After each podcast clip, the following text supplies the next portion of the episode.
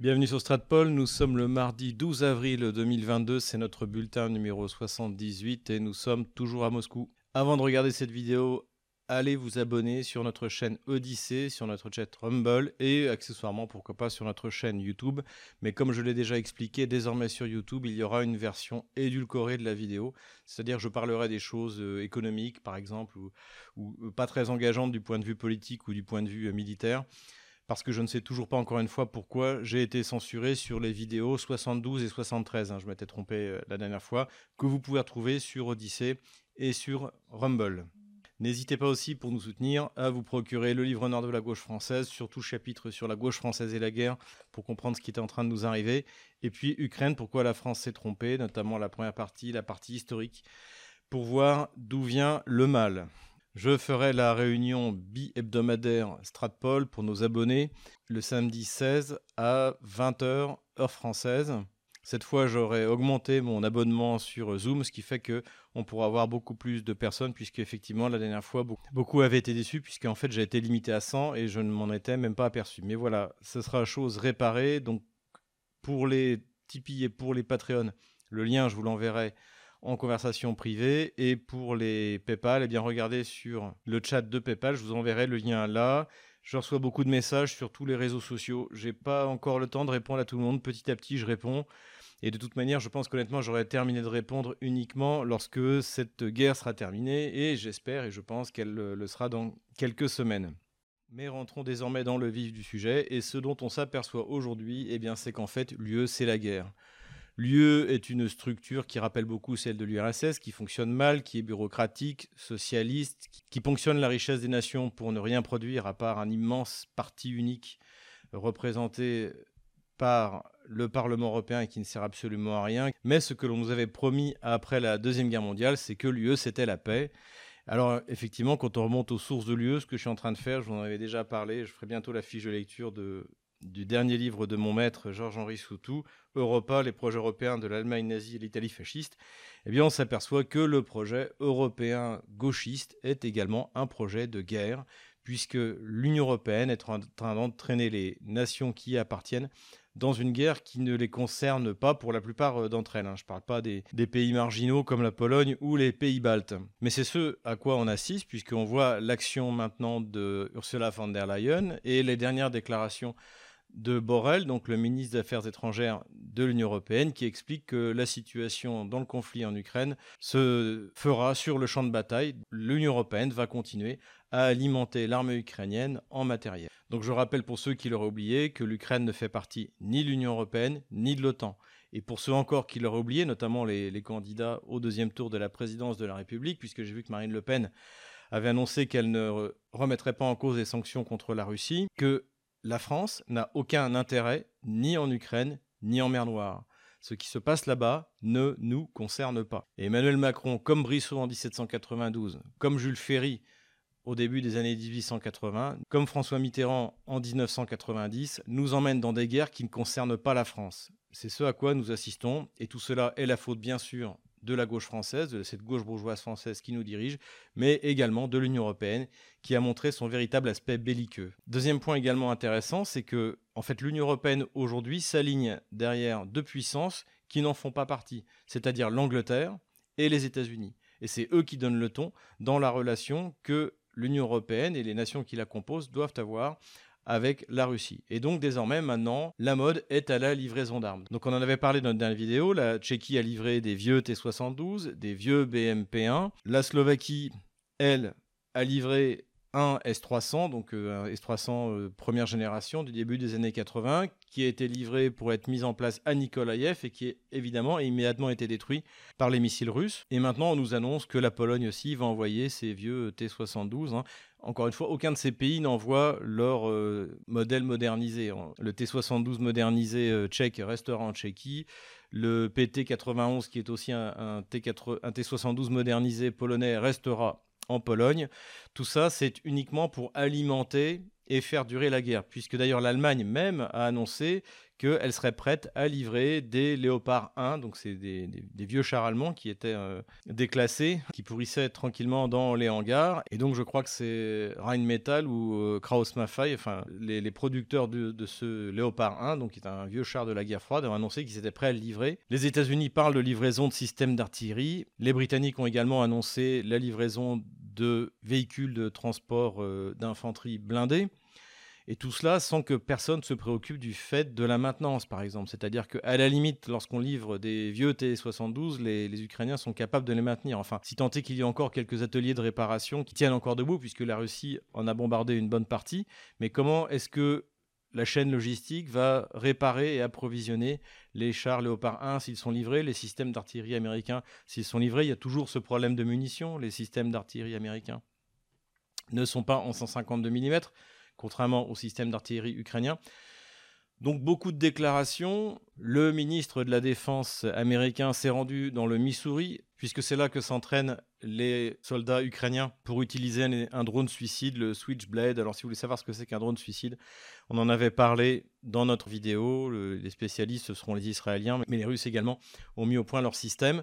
Donc là aussi, on est toujours un peu dans les, les armes magiques. On ne sait pas trop ce que ça va donner. En tout cas, ce qui est clair, c'est que ni les Stinger ni les Javelin n'ont fait de miracle.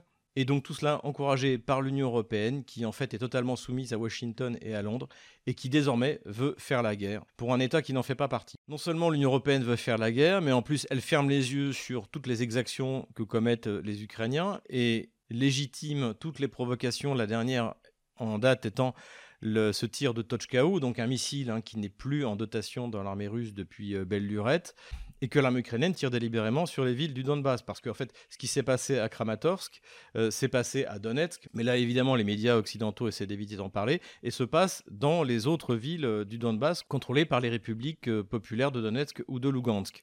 Étonnamment, la BBC contrairement à la presse française, vient de reconnaître que le tir de Toshkaou sur Kramatorsk était le fait de l'armée ukrainienne. Donc c'est pour ça que les illustrations que vous voyez ici, eh bien en fait sont tirées de la BBC. Ce qu'on peut ajouter tout de même sur l'affaire de Kramatorsk, parce que je ne veux pas non plus m'y attarder, je l'ai dit, je ne vais pas commenter toutes euh, les fake news et toutes les provocations qui sont faites par Kiev avec le soutien des Occidentaux, c'est que de ce que je sais de mon correspondant sur place, c'est qu'en fait, les Ukrainiens avaient annoncé le départ d'un train gratuit pour évacuer Kramatorsk. Et que c'est pour ça qu'il y a eu énormément de personnes mobilisées sur la guerre. D'ailleurs, la veille, j'avais été frappé par le nombre de personnes qui essayaient de prendre le train pour partir, puisque la République populaire de Donetsk avait appelé les habitants de Kramatorsk à quitter la ville, parce qu'ils avaient l'intention de donner l'assaut à terme. Donc en fait, ce tir des ukro-nazis, parce que je pense que seuls les ukro-nazis peuvent faire ce genre de choses, et pas l'armée régulière ukrainienne. Ce tir a été fait pour punir les gens qui voulaient partir de Kramatorsk, et pour montrer à ceux qui voulaient partir et qui voulaient refuser d'occuper la place de bouclier humain, eh bien qu'ils seraient détruits. Voilà ce à quoi on assiste et qui est validé par l'Union européenne. Et à côté de ça, l'Union européenne, en plus d'être la guerre, c'est la ruine, puisque L'inflation est en train de décoller dans tous les pays, même dans l'Allemagne. L'Allemagne, qui a eu toujours eu une politique anti-inflationniste à cause de la phobie de ce qui s'est passé dans les années 1920, euh, hein, ces images qu'on trouve euh, dans les livres d'histoire, eh bien, c'est l'échec parce que les sanctions qu'elle a prises sous la pression américaine se retournent contre elle, tandis que finalement, elles n'affectent que très peu l'économie russe, en tout cas pas dans l'immédiat, et il est fort possible que la Russie, de ces sanctions, redevienne encore, encore plus forte. Et l'on parle déjà d'un sixième volet de sanctions qui doit s'abattre euh, sur la Russie, mais qu'est-ce que cela peut concerner? On se le demande. Pour l'instant, l'Allemagne, même euh, écolo, résiste farouchement au fait d'y mettre le gaz et le pétrole, parce qu'en fait, d'après ce qu'on sait, c'est que les Russes ont dit que si jamais l'Union européenne mettait le pétrole russe parmi les sanctions, la Russie, elle, sanctionnerait sur le gaz. Mais à la limite, aujourd'hui, on se demande pourquoi est-ce qu'elle ne le fait pas maintenant à la limite couper le gaz pendant une semaine à l'Union européenne, cela aura des conséquences sur le prix du gaz tellement catastrophiques, tellement euh, apocalyptiques, que cela pourrait ramener les élites européennes à la raison. Mais la Russie est à l'affaire dans l'Union européenne à des puissances rationnelles C'est vraiment la question qui se pose aujourd'hui. Dans cette crise, c'est la ruine pour les pays de l'Union européenne, mais c'est également la ruine pour l'Ukraine qui aujourd'hui doit payer 5,5 milliards de dollars à ses créditeurs et qui ne sait pas où trouver l'argent. Et visiblement, pour l'instant, personne ne veut un rééchelonnement de la dette, personne ne veut même lui remettre sa dette, tout simplement annuler sa dette comme elle le demande. Et là, nous n'en sommes qu'au début des problèmes économiques de l'Ukraine ou de ce qui va en rester. Parce qu'il faut bien comprendre que Mariupol, qui est sur le point d'être prise par les forces russes, c'est 20% du PIB ukrainien. Que les Russes, à tout moment, peuvent arrêter au nom des contre-sanctions, puisque désormais plus aucune euh, règle n'est valable nulle part, hein, c'est l'effet des sanctions euh, occidentales, peut arrêter le transit du gaz par euh, l'Ukraine et expliquer aux Européens que désormais tout passera par Nord Stream 1 et que s'ils en veulent en plus, eh bien, il faudra passer par Nord Stream 2. Et dans ce cas, l'Ukraine perdrait les aujourd'hui 1,5 milliard de dollars que lui rapporte le transit du gaz russe. Donc toutes ces armes qui sont pas données à l'Ukraine, hein, euh, euh, vendues à crédit, hein, c'est d'ailleurs ce qu'a annoncé euh, Johnson, le Premier ministre britannique, il est fort probable que ces crédits ne seront pas remboursés. Pour finir sur ces questions économiques, une relativement bonne nouvelle du ministère de l'Agriculture ukrainien qui a déclaré que, a priori, 70% des récoltes pourraient être accomplies pour cette année et que cela suffirait à nourrir la population ukrainienne et même à garantir un certain niveau d'exportation. Alors, bien sûr, pas le niveau euh, de 2021, mais cela dit, c'est plutôt une bonne nouvelle qui n'évitera pas euh, la crise alimentaire qui s'annonce euh, pour l'année en cours et l'année suivante. Parlons maintenant un peu des buts de guerre et de la durée de la guerre, puisque j'ai beaucoup de questions là-dessus. Nous sommes aujourd'hui le 12 avril, donc c'est la journée des cosmonautes. C'était la date qui circulait il y a encore 3-4 semaines pour la fin des opérations, et cette date n'a pas été tenue. Alors, encore une fois, ce n'est pas une date qui avait été annoncée par le ministère de la Défense russe ou par Vladimir Poutine, c'était une date euh, qui circulait. Et aujourd'hui, maintenant, on parle beaucoup du 9 mai, donc qui est la fête de la victoire contre l'Allemagne nazie. Mais je pense qu'en fait, il ne faut plus mettre de date. Euh, pourquoi? Parce que, comme je l'ai dit la dernière fois, les opérations sont entre les mains des militaires. Et le but des militaires, et c'est ce qu'a dit également Vladimir Poutine aujourd'hui, c'est de faire ces opérations avec le moins de pertes possible. Et a priori, ça fonctionne. Les retours que j'ai de ce qui se passe notamment à Mariupol ou dans le Donbass, c'est qu'aujourd'hui, les armées, non seulement russes, mais euh, de la DNR et de la LNR, sont extrêmement prudentes et il y a très peu de pertes. Il y a des blessés, mais en quantité tout à fait raisonnable et très peu de pertes. En revanche, les pertes en face sont énormes. C'est dû évidemment à la supériorité en puissance de feu de la Russie. Et surtout, en fait, que l'armée ukrainienne, là maintenant on s'en aperçoit, ne sait pas se battre. Je suis en train de faire un chapitre là-dessus pour mon prochain livre sur l'Ukraine. Mon analyse, c'est qu'en fait, ni Kiev, ni ses mentors occidentaux, c'est-à-dire en gros Washington, euh, Londres et, Ottawa, n'ont fait confiance et ne faisaient confiance dans l'armée ukrainienne. Et c'est pour cela qu'ils ont privilégié la formation d'une Gestapo plutôt que d'une Waffen-SS. C'est-à-dire que en mettant notamment des fanatiques à tous les niveaux dans l'armée pour, pour qu'ils se comportent comme des espèces de commissaires politiques, ils ont renoncé à développer une armée avec des capacités de, technique de manœuvre. Et c'est pour ça que depuis le début, on n'a jamais vu l'armée ukrainienne manœuvrer. La seule chose qu'on a vue, c'est des contre-attaques extrêmement limitées. Et sinon, on s'enterre, on se barricade dans les villes, dans les blocos dans l'est de l'Ukraine qui ont été euh, construits euh, depuis 8 ans, mais on ne manœuvre jamais. Donc c'est le choix stratégique qui a été fait par Kiev, mais en fait surtout par les conseillers euh, militaires occidentaux, et ça s'avère être une catastrophe parce que contrairement à ce que planifiaient les Occidentaux, les Russes se moquent des sanctions et sont capables de tenir une guerre sur le long terme sans avoir aucun problème de munitions. Arestovitch, le conseiller de Zelensky, annonçait euh, il y a 3-4 semaines que ça y est, la Russie avait tiré tous ses missiles et qu'elle n'en avait plus. Et en fait, on aperçoit qu'elle en a encore. Elle a même encore utilisé un missile hypersonique Kinjal sur un site bétonné du Pravi Sector dans le Donbass. Donc en fait, toute la stratégie qui a été mise en place par les Occidentaux est un échec total. Donc ça ne sert à rien de donner une date. Je pense qu'on pourra tout de même fixer quelque chose en fonction de la vitesse à laquelle va s'exécuter le plan d'encerclement des principales forces armées ukrainiennes. Hein. C'est 90 000 hommes qui sont euh, dans le Donbass que Zelensky a refusé de retirer pour les mettre dans une ligne de défense plus à l'ouest. C'est la vitesse à laquelle la Russie va exécuter cette manœuvre qui va être décisive et qui pourra peut-être accélérer la fin des combats pourquoi pas pour le 9 mai En principe, encore une fois, l'Ukraine aurait dû, dès la première semaine, déposer les armes, parce que la victoire opérative russe était déjà euh, actée. Mais visiblement, le bien-être de la population ukrainienne n'est pas le souci de ceux qui dirigent l'armée ukrainienne et qui dirigent les opérations, qui d'ailleurs, à mon avis, ne sont pas des Ukrainiens. Quelques points économiques sur les sanctions du point de vue de la Russie. Donc on a assisté, alors avec un peu de tristesse, parce que J'ai signé mon premier gros contrat en Russie il y a, il y a 20 ans avec la Société Générale. À, la place, ça s'appelait Société Générale Vostok. Et bien aujourd'hui, la Société Générale se retire. Donc Société Générale Vostok avait racheté euh, Rosbank il y a une dizaine d'années. Et sous la pression du régime socialiste français, eh bien, se débarrasse de sa plus grande filiale qui est rachetée par l'homme le plus riche de, Russie qui s'appelle euh, Vladimir Potanin, hein, qui est un type très puissant, qui fut un oligarque, mais aujourd'hui il n'y a plus d'oligarque de Russie, et donc qui rachète Rosbank. Voilà, bah, c'est bien triste, mais ce sont des choses qui arrivent malheureusement depuis 230 ans, depuis que la gauche française a décidé de déclarer la guerre à la terre entière. Sinon, le rouble s'est renforcé et visiblement, la Banque centrale a écouté ma requête puisqu'elle a baissé les taux d'intérêt d'abord à 17% puis à 16%. Alors autant le dire tout de suite, euh, c'est largement pas suffisant. Personne ne va emprunter à 16%. La Russie doit prendre le contrôle total de sa monnaie en faisant fi du dollar et de l'euro pour permettre le développement de son économie et de permettre aux acteurs économiques, notamment les petites et les moyennes entreprises, de se financer à des taux raisonnables. Enfin, en tout cas, les choses vont plutôt, euh, plutôt dans le bon sens.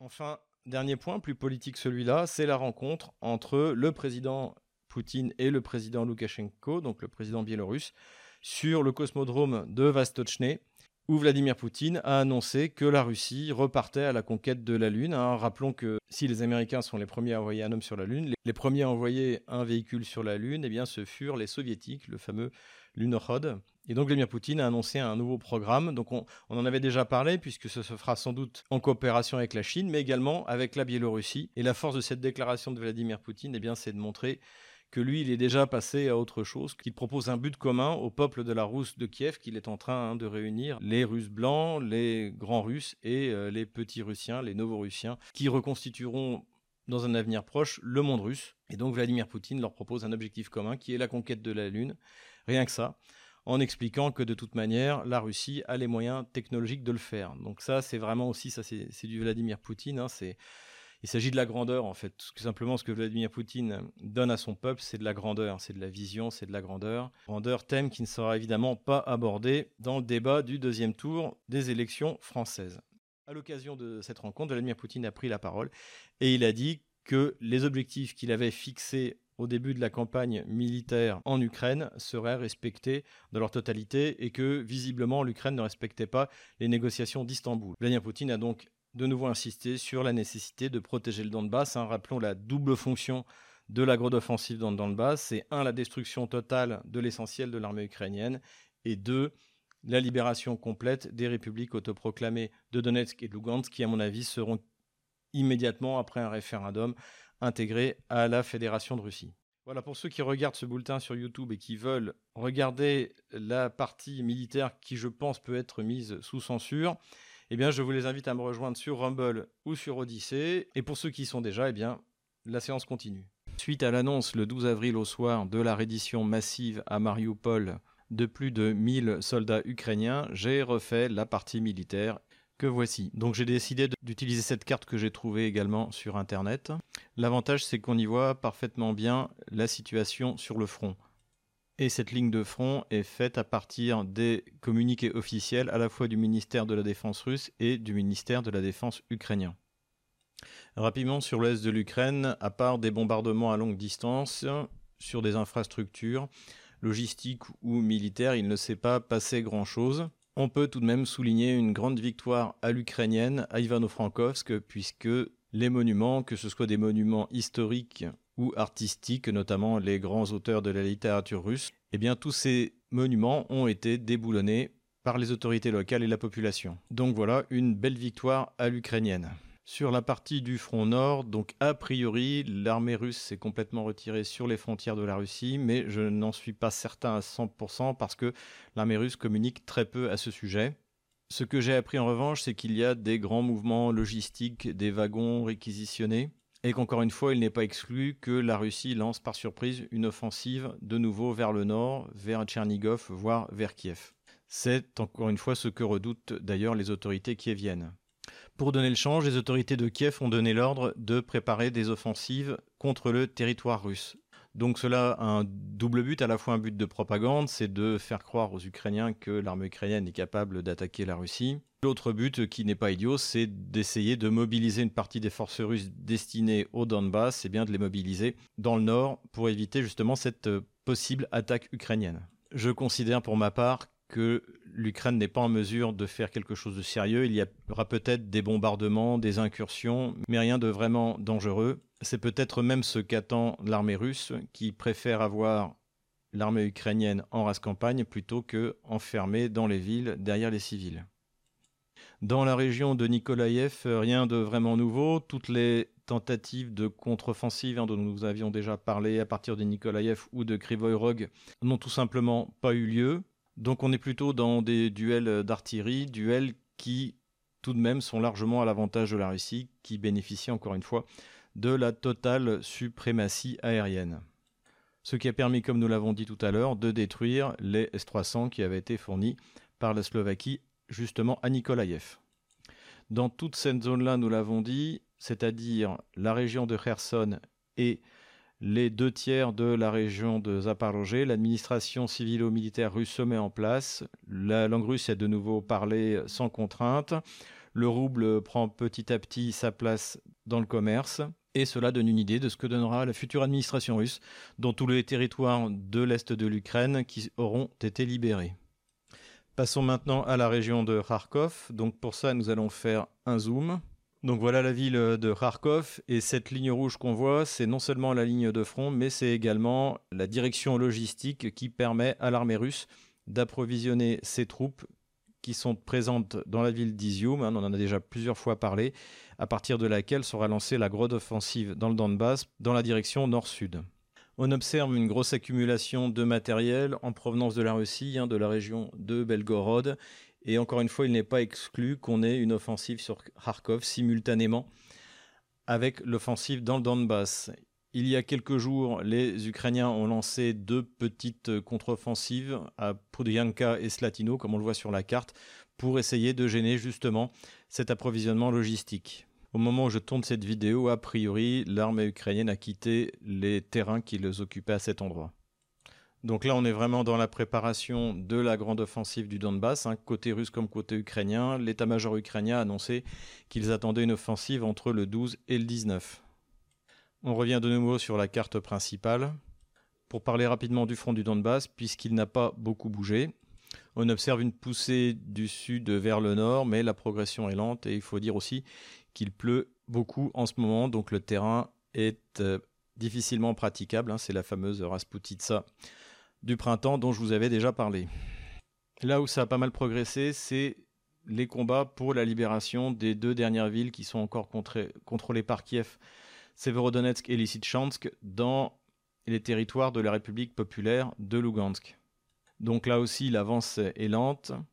On parle de quelques kilomètres par jour il y a non seulement le problème des sols détrempés, mais également le fait que les lignes de défense ukrainiennes sont extrêmement bien faites et que on aura sans doute à faire là aussi, puisqu'on est dans le Donbass et que la population est méprisée par les ukronazis, à un petit Mariupol, malheureusement, avec les ukronazis qui vont se cacher derrière les populations civiles. Sergei Gaïdaï, donc qui est l'espèce de Gauleiter qui euh, dirige encore les quelques territoires encore contrôlés par Kiev, hein, donc autour de Lysychansk et Ferodonetsk, a dit qu'en fait ce qui retarde l'armée russe, c'est le climat. Il a dit ça dans une interview à la télévision ukrainienne. Enfin, pour finir, parlons un peu de Mariupol. Le nouveau maire, donc, qui a été nommé par la République populaire de Donetsk, affirme que les combats auront coûté la mort de 5000 civils. Donc là aussi, on va faire un zoom. Le 11 avril, la République populaire de Donetsk a annoncé qu'elle contrôlait complètement le port de Mariupol à cet endroit. Et donc hier soir, au moment où je finissais le montage de cette vidéo, on a appris que la garnison qui était composée par la 36e brigade d'infanterie de marine s'était rendue, c'est-à-dire plus de 1000 hommes. Ce qui fait que la seule zone encore sous contrôle de Kiev est celle d'Azovtal qui est occupée par les Ukro-nazis du régiment Azov toutes les tentatives pour évacuer les cadres de Azov et peut-être des mercenaires étrangers ont échoué. On en a déjà parlé. Ça a coûté à l'Ukraine 5 hélicoptères. Un des pilotes et un mitrailleur de porte ont d'ailleurs été capturés par les forces russes. Une ultime tentative a été faite en utilisant un, bateau civil donc qui venait de déposer une cargaison dans le port russe de Taganrog et qui, après l'avoir fait, s'est dirigé vers le port de Mariupol. La marine russe a fini par appréhender le bateau et on n'a pas plus de nouvelles jusqu'à aujourd'hui. Alors il y a beaucoup de théories euh, pour euh, savoir ce qui se cacherait à Azovstal. On parle de laboratoires secrets, on parle de mercenaires de haut gradés étrangers. Le ministère de la Défense russe a annoncé que les écoutes avaient permis d'identifier huit langues européennes dans cette zone. Il faut de toute manière être prudent sur ce genre d'affirmation. De toute manière, on sera vraisemblablement rapidement fixé. Évidemment, cette progression de l'armée russe est non seulement catastrophique pour Kiev, mais également pour la propagande occidentale qu'on peut trouver sur BFM TV ou sur CNews. Et donc, on a eu le droit à une nouvelle opération d'intoxication avec euh, la soi-disant utilisation d'armes chimiques. Donc cela a été évidemment démenti par les faits, puisque les troupes ukrainiennes qui se sont rendues à Azovmash n'ont pas subi d'attaque chimique. Ce qui pourrait être utilisé en revanche, effectivement, c'est des gaz incapacitants comme ceux qui avaient été utilisés pendant la prise d'otage à la Mecque en 1979. Hein. ça avait d'ailleurs été fait sous les conseils du GIGN, ou alors dans la prise d'otage de Nordosk, on se souvient, par les forces spéciales russes. Ce qui est clair, c'est que la situation euh, sanitaire pour les troupes euh, encore euh, retranchées dans Azovstal, bah, comme ce qu'on a pu observer d'ailleurs chez ceux qui se sont rendus d'Azovmash, c'est que ces troupes manquent de tout, d'alimentation, d'eau potable. On voit d'ailleurs dans les vidéos qui sont publiées, y compris sur la chaîne Telegram de Biletsky, donc qui est le fondateur du régiment Azov, du National Corpus, le chef local d'Azov, donc qui a comme surnom Kalina, qu'on voyait en pleine forme il y a encore deux, trois semaines, et eh bien, eh bien là est dans un très mauvais état. On voit d'ailleurs que son visage a gonflé. Peut-être a-t-il été blessé, mauvaise qualité de l'eau, peut-être la drogue aussi. On sait que les volontaires d'Azov combattent souvent sous drogue. En tout état de cause, celui qui nous promettait une contre-offensive il y a encore 3-4 semaines, eh bien, n'est plus en état de le faire. ce qu'il est important de souligner par rapport à ces combats, c'est que désormais, l'essentiel des troupes qui étaient affectées Mariupol ont été renvoyées vers le front nord pour euh, participer à la grande offensive du Donbass.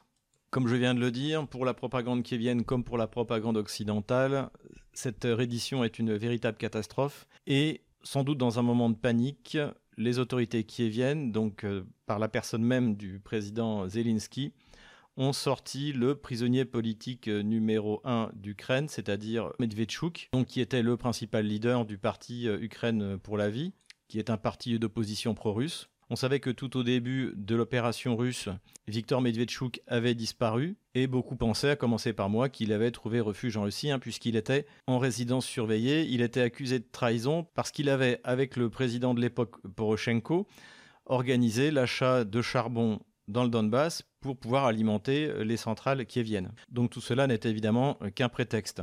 Il s'avère que finalement il n'était pas en Russie, mais qu'il a été enlevé immédiatement par le SBU tout au début de l'opération. Et lorsqu'on voit son visage, on voit que ces quatre semaines passées dans les geôles du SBU ont dû être extrêmement pénibles.